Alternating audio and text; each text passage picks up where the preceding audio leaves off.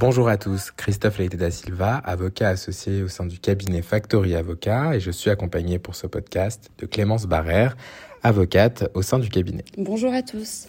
Aujourd'hui, on voulait vous parler de la contribution patronale d'assurance chômage. C'est le dispositif qu'on appelle plus communément bonus-malus. Clémence, est-ce que vous pouvez nous expliquer ce dispositif? Bien sûr, Christophe. Après des tentatives et échecs des négociations euh, engagées avec les syndicats en 2018, le décret du 26 juillet 2019 a mis en place un système de bonus-malus de la contribution patronale d'assurance chômage. En réalité, ce décret a pour objectif d'inciter les entreprises à proposer davantage de contrats à durée indéterminée et à rallonger la durée des contrats à durée déterminée. Comme son nom l'indique, ce taux de contribution patronale d'assurance chômage est modulé par un dispositif de bonus ou de malus. Ce bonus ou ce malus est établi en fonction du nombre de ruptures du contrat de travail au sein de l'entreprise, en comparaison avec le taux médian de rupture de contrat de travail au sein du secteur d'activité de cette même entreprise. Tout à fait, et c'est ce ratio entre le nombre de ruptures dans l'entreprise et le taux médian de rupture dans le secteur d'activité qu'on appelle le taux de séparation sont comptabilisés pour le calcul des taux de séparation des entreprises l'ensemble des fins de contrat pour les contrats à durée déterminée, mais aussi, plus surprenant, toutes les ruptures de contrat de travail, y compris des contrats à durée indéterminée intervenus dans l'année. C'est donc à tort que ce dispositif a été présenté et qualifié initialement comme un dispositif de taxation des contrats courts, puisque ne sont pas seulement concernées les ruptures de contrats courts, mais également toutes les ruptures de contrats de travail, y compris pour les CDI. La conséquence, c'est que, en fonction de ce taux de séparation, le taux de contribution d'assurance chômage de base des entreprises de 4,05% sera impacté à la hausse ou à la baisse en fonction de leur taux de séparation. Dans la limite d'un taux plancher si elles ont un bonus de 3% et d'un taux plafond de 5,05%. Vous l'aurez compris, le taux de contribution d'assurance chômage d'une entreprise bénéficie donc d'un bonus lorsque son taux de séparation est inférieur au taux de séparation médian de son secteur d'activité et à l'inverse, il est impacté d'un malus lorsque son taux est supérieur au taux de séparation médian de son secteur d'activité. Étant précisé, Christophe, que ce dispositif ne s'applique que dans sept secteurs d'activité, qui est revu tous les trois ans. En l'état, les sept secteurs d'activité sont les suivants. La fabrication de denrées alimentaires, de boissons et de produits à base de tabac. La production et distribution d'eau, assainissement et gestion des déchets et des pollutions. Les autres activités spécialisées, scientifiques et techniques. L'hébergement et la restauration. Les transports et l'entreposage. La fabrication de produits en caoutchouc et en plastique ainsi que d'autres produits minéraux non métalliques. Le travail du bois, les industries du papier et l'imprimerie. L'objectif affirmé du décret étant de pouvoir comparer des taux de séparation entre des entreprises appartenant à des secteurs d'activité similaires et comparables. Tout à fait. Mais en réalité, il s'agit d'un objectif affirmé qu'on peut rapidement contester.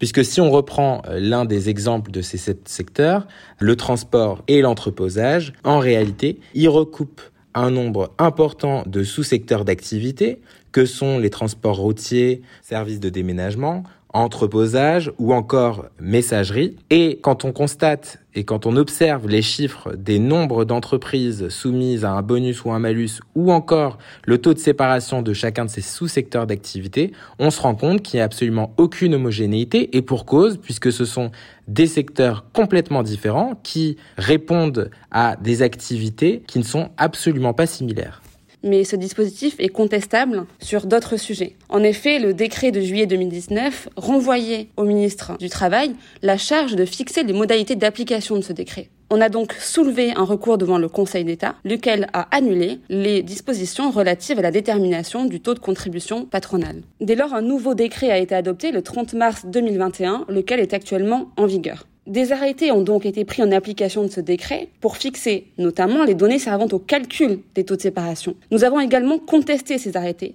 au motif notamment qu'ils ne permettaient pas de vérifier l'exactitude des données servant au calcul des taux de séparation. À titre d'exemple, le ministère du Travail a publié un arrêté le 18 août 2022.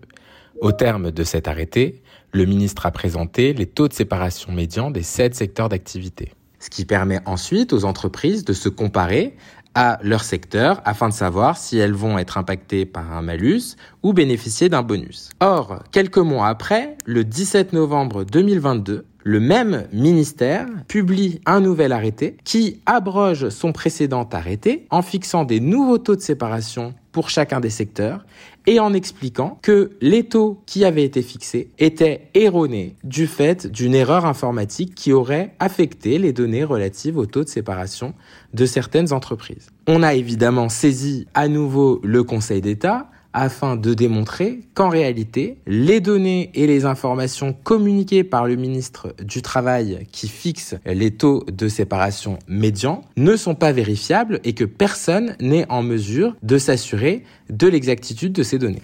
Ce qu'il faut savoir également, c'est que les entreprises qui sont impactées par le dispositif de bonus-malus ont, dès fin août, début septembre 2022, reçu de la part des URSAF une notification sur leur taux de contribution modulé. C'est-à-dire qu'elles ont été informées euh, de leur taux de séparation enregistré dans leur entreprise et de l'éventuel bonus ou malus qui a impacté leur taux de contribution.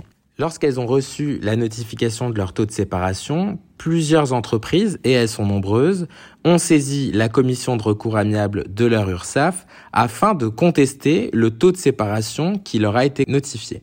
Dans ce cadre, ces entreprises ont notamment sollicité la liste des salariés qui sont concernés par les ruptures de contrat de travail qui permettent de calculer le taux de séparation.